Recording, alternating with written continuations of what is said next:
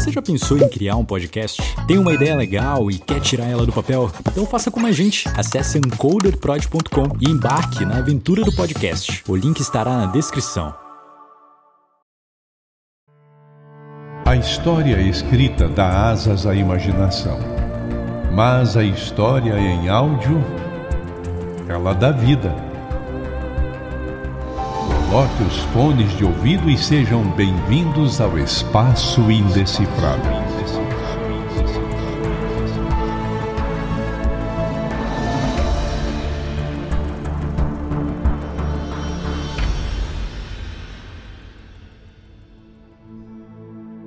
O Waldnit-Hosted foi um complexo hospitalar alemão que ganhou força na ascensão do regime de Adolf Hitler. Todas as pessoas que estavam lá foram esterilizadas. Em 1939, devido ao decreto da eutanásia, muitos foram enviados à câmara de gás. E além disso, crianças que nasciam com deficiências eram enviadas lá para morrer.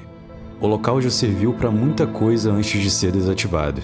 Porém, muita gente que passou lá afirma escutar o choro e o grito das crianças.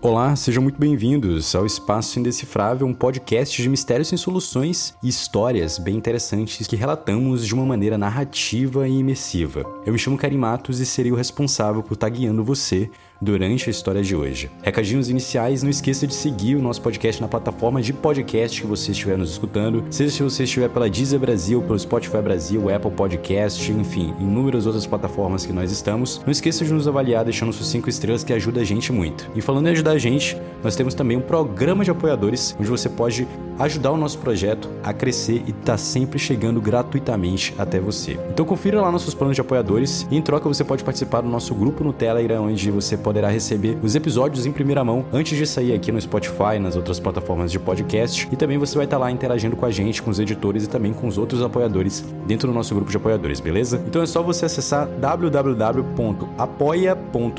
barra espaço indecifrável ou então procurar a gente no PicPay. Então é isso, recados dados, aproveite o episódio.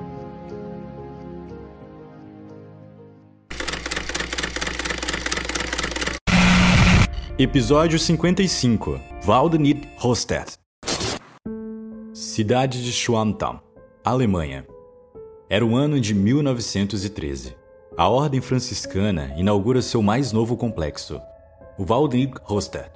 A pequena cidade do extremo oeste alemão foi escolhida pelos monges para abrigar o local onde se instalariam e praticariam a caridade. Como manda os preceitos católicos. Era uma estrutura enorme.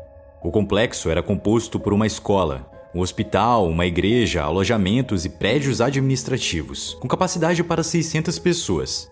Seu principal objetivo era o de cuidar e dar assistência aos doentes físicos e mentais. Mas 20 anos depois, em 1933, a história mudou. Du meine Arbeit für richtig hältst, ob du glaubst, dass ich fleißig gewesen bin, dass ich gearbeitet habe, dass ich mich in diesen Jahren für dich eingesetzt habe, dass ich anständig meine Zeit verwendet habe im Dienste meines Volkes. Gib du jetzt deine Stimme ab. Wenn ja, dann tritt für mich ein, so wie ich für dich eingetreten bin. Waldemir Hostet de A Casa do Anjo da Guarda, como era conhecido, passou a ser o verdadeiro inferno na Terra. Poucos sabem, mas ele é o símbolo da crueldade nazista que ficou marcada para sempre na nossa história, tornando-se palco de assassinatos em série. Se existe uma grande importância de se conhecer a nossa história, é para que os erros cometidos no passado nunca mais se repitam. Eu poderia dizer aqui que é justamente por isso que os imponentes prédios do Waldnick Hosted seguem de pé, para nos lembrar desse capítulo cruel da humanidade. Mas não. Não faltaram iniciativas do governo alemão para ressignificar aquele complexo gigantesco. Mas parece que existe algo maior ali que não deixa que isso aconteça. Algo até hoje sem explicação.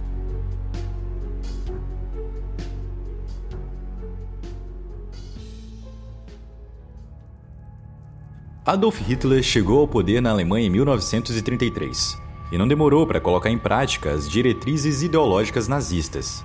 O antissemitismo, que era o ódio aos judeus, o extremo nacionalismo, a crítica ao capitalismo internacional e a criação de um forte poder militar. Para justificar sua política de extermínio, Hitler se apoiou na teoria da supremacia da raça ariana. Segundo essa teoria, a suposta raça ariana seria a linhagem mais pura dos seres humanos, composta apenas de pessoas altas, fortes, claras e inteligentes. Eles seriam superiores aos demais. A palavra ariana significa nobre, em sânscrito, e o termo raça ariana não foi criado pelo Hitler.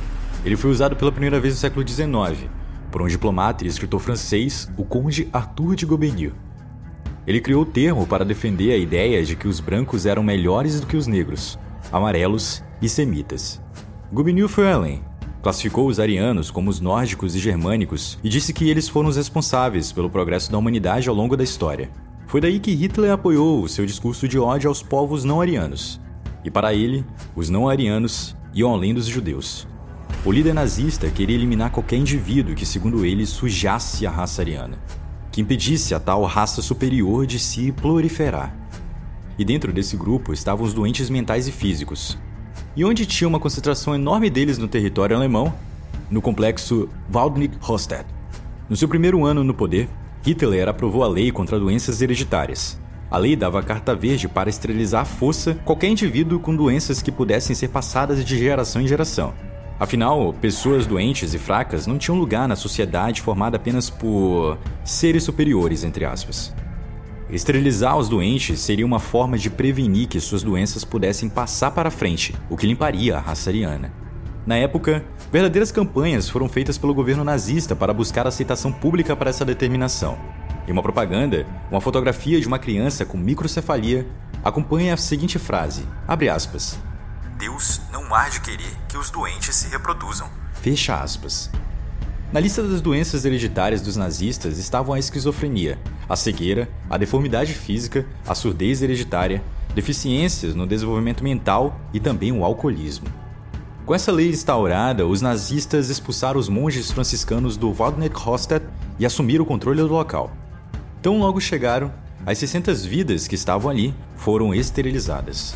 Conforme os anos se passaram, o complexo ganhou um novo fim: ser um grande depósito de crianças consideradas problemáticas pelo governo alemão.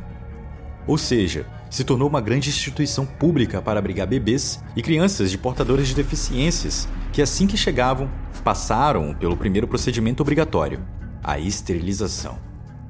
Foi em 1939 que a situação piorou ainda mais.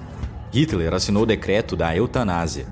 A partir desse momento, Crianças portadores de qualquer deficiência que vivessem em locais comandados pela saúde pública deveriam ser mortas. Uma frase do Hitler que ficou famosa nesse contexto foi, abre aspas, uma remoção anual média de 700 mil a 800 mil dos mais fracos de um milhão de bebês significa um aumento no poder da nação e não um enfraquecimento. Fecha aspas. O programa que ficou conhecido como o Programa da Eutanásia foi a primeira medida formal de extermínio em massa da Alemanha nazista ele foi o passo anterior aos assassinatos em campos de concentração. Com uma guerra na eminência de explodir, a Segunda Guerra Mundial, além de querer limpar a raça ariana, o líder nazista queria também se livrar de gastos, a seu ver desnecessários. E cuidar dos deficientes gerava um gasto enorme para o país. Assim, foi exigido de todos os médicos, enfermeiros e parteiras que denunciassem os recém-nascidos e crianças com menos de 3 anos de idade que apresentassem qualquer traço de problemas mentais e físicos. A partir da denúncia, as autoridades de saúde incentivavam os pais dessas crianças a colocarem seus filhos em uma das clínicas pediátricas especializadas do governo. Uma das clínicas, claro, era o complexo Wadnet Hostet, que se transformou em um palco de assassinatos infantis. Nele, equipes médicas completas e preparadas matavam crianças com aplicação de doses letais de medicamentos, ou até mesmo as deixavam morrer por inanição. Um dos métodos mais usados pelos médicos nazistas para tirar a vida dessas crianças era aplicando doses altas e contínuas de medicamentos para dormir. Eram administrados de 3 a 4 comprimidos por vez para a criança apagar. Quando ela acordava, as doses cavalares eram repetidas. Isso sucessivamente, até que ela nunca mais acordasse. Robert Wagner por pouco não entrou para a lista de crianças assassinadas pelo programa da eutanásia. A mãe de Robert teve um problema no parto que fez com que ele nascesse com uma deficiência no quadril. Quando pequeno, o governo convocou para uma análise clínica e a sua mãe o levou. Ele relatou o que aconteceu nesse dia em um depoimento para o Museu do Memorial do Holocausto dos Estados Unidos. Minha mãe e eu fomos convocados a comparecer a uma clínica da Universidade de Heidelberg para que eu fosse examinado. Durante o exame, minha mãe estava sentada do lado de fora do consultório e ouviu, por acaso, uma conversa entre os médicos sobre me eliminar.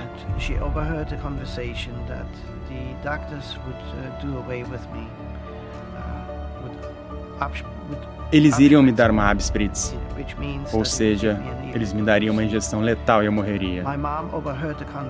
Quando ela escutou a conversa, durante o horário de almoço dos médicos, me agarrou e fugiu comigo. Daquele momento em diante, nós passamos a nos esconder porque sabíamos que eles iriam nos procurar.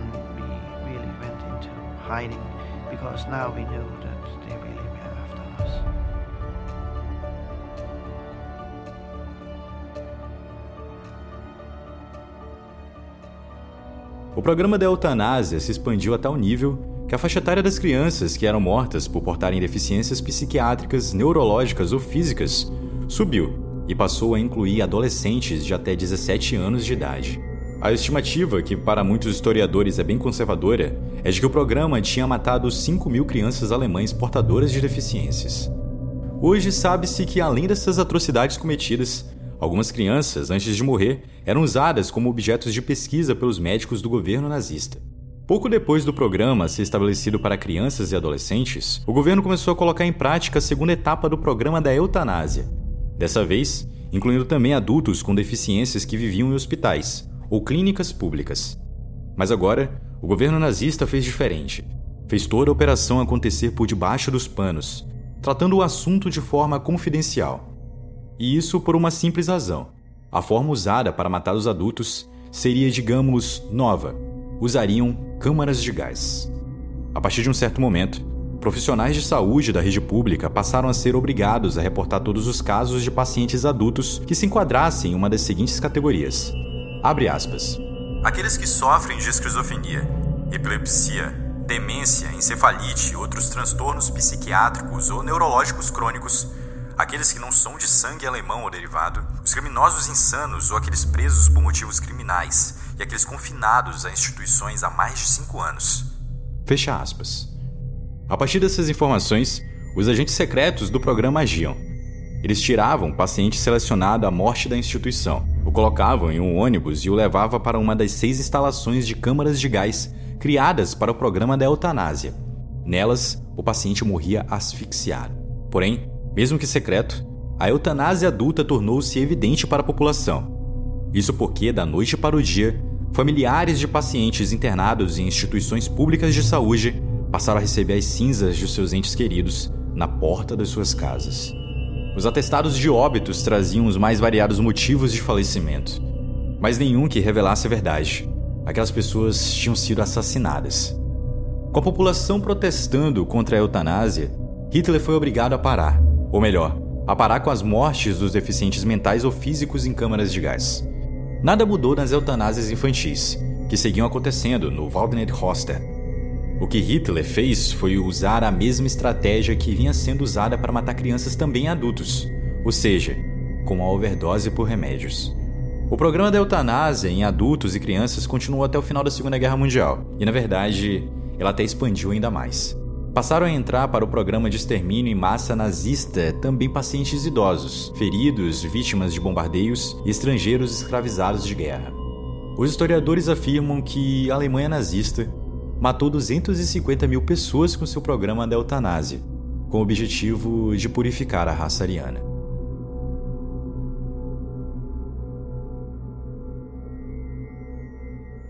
O fim do Vodnet-Hoster quando a Segunda Guerra Mundial acabou, em 1945, os nazistas desocuparam Wadnet-Hostedt e o complexo foi devolvido para os franciscanos.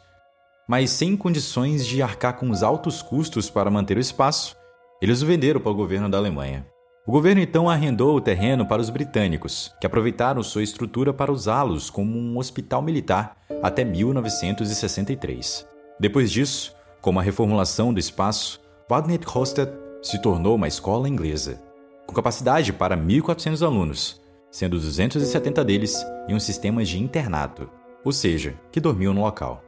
Na época, o passado sombrio do Wadnet Hosted não era algo divulgado ou de amplo conhecimento público, era só uma história que foi abafada pela Alemanha na tentativa de apagar as marcas deixadas pelo governo Hitler.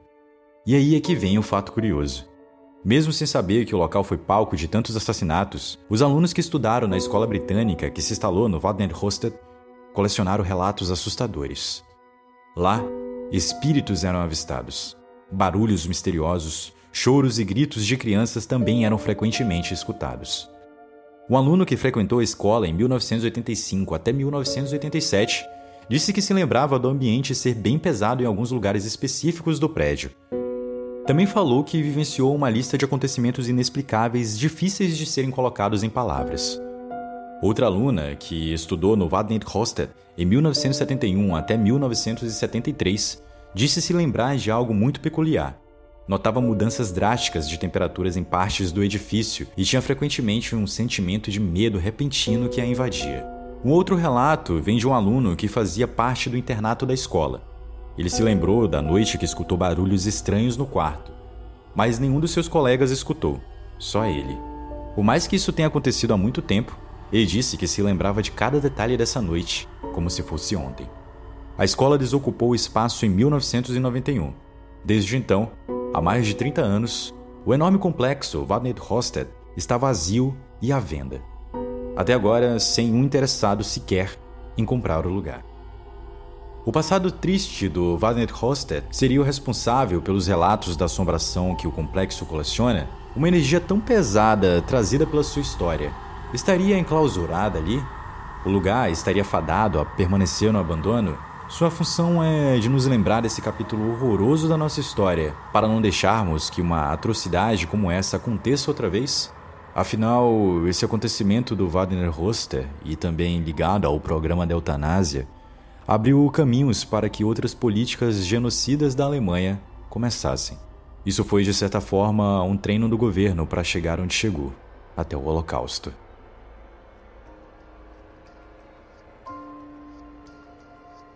Teorias e outras histórias relativas a esse episódio discutiremos na próxima semana no nosso quadro Decifrando o Espaço. Lembrando que o Espaço Indecifrável está em todas as plataformas de podcast. Se você estiver aí nos escutando pelo Spotify Brasil e gostou desse episódio, não esqueça de nos avaliar e não esqueça também de deixar sua teoria ou seu comentário legal relativo a esse episódio, porque quem sabe seu comentário ou sua teoria poderá aparecer no Decifrando o Espaço.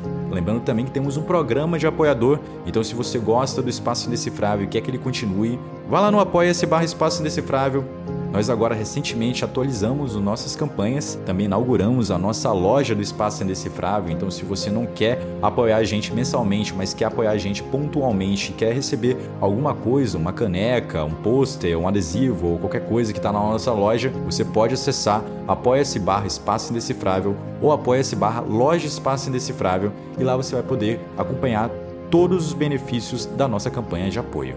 Então é isso, eu me chamo Karim Matos e eu te vejo em breve. Narração Karim Matos, edição Sérgio Lucas, roteiro Flávia Médici. Vozes: Márcio Seixas e Caio Safi.